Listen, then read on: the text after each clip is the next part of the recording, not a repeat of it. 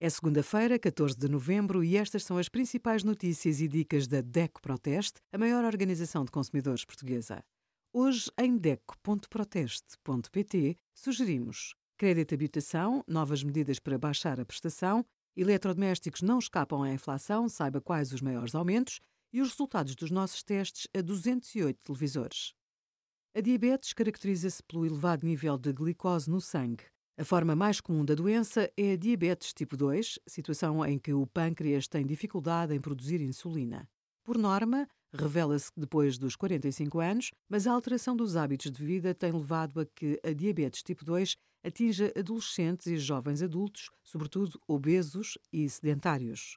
Com diabetes, a glicose continua no organismo, mas não é utilizada como fonte de energia.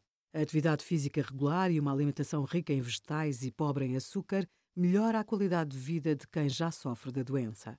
Obrigada por acompanhar a DECO Proteste a contribuir para consumidores mais informados, participativos e exigentes. Visite o nosso site em deco.proteste.pt.